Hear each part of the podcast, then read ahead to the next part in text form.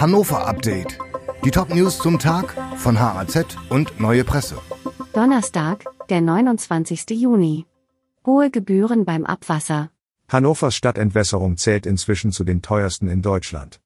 Wegen der jüngsten Gebührenerhöhungen verschlechtert sie sich in einem Ranking der 100 größten deutschen Städte vom 59. auf den 80. Platz. Ein Musterhaushalt muss demnach derzeit fast 680 Euro im Jahr für Transport und Reinigung von Abwasser und Niederschlagswasser bezahlen, das sind 107 Euro mehr als noch vor drei Jahren.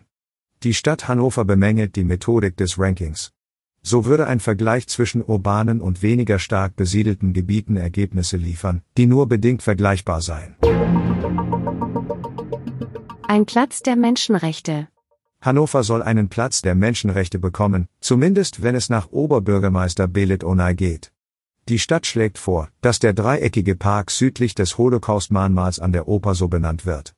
Der Vorschlag geht auf eine Idee Onays zurück, der damit die Erklärung der Menschenrechte, die sich jetzt zum 75. Mal jährt, würdigen will. Die CDU im Bezirksrat Mitte hat einen anderen Vorschlag auf den Tisch gelegt. Sie will den Platz in der Nähe der Oper nach der Iranerin Jina Massa Amini benennen, deren Tod in Polizeigewahrsam die jüngsten Proteste im Iran ausgelöst hatte. Neues Heizungskonzept für das Miesburger Bad.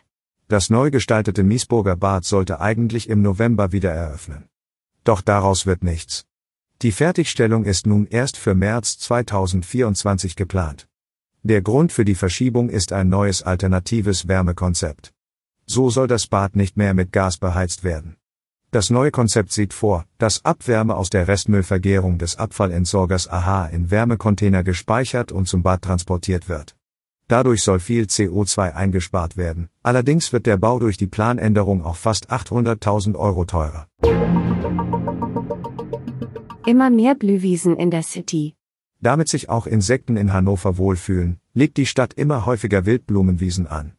Mittlerweile blühen Wiesenflocken, Klatschmohn und Kornblumen auf 150 Hektar im Stadtgebiet, noch in diesem Jahr sollen sieben Hektar Fläche dazukommen.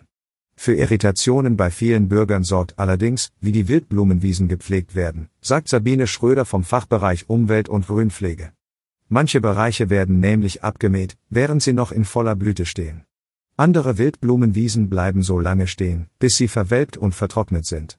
Dadurch sollen Insekten zu jeder Zeit des Jahres einen passenden Lebensraum in der City finden können. Das Konzept hat schon zu ersten Erfolgen geführt, so wurden laut Stadt auf einzelnen Wiesen bereits wieder Insekten entdeckt, deren Bestand als gefährdet gilt.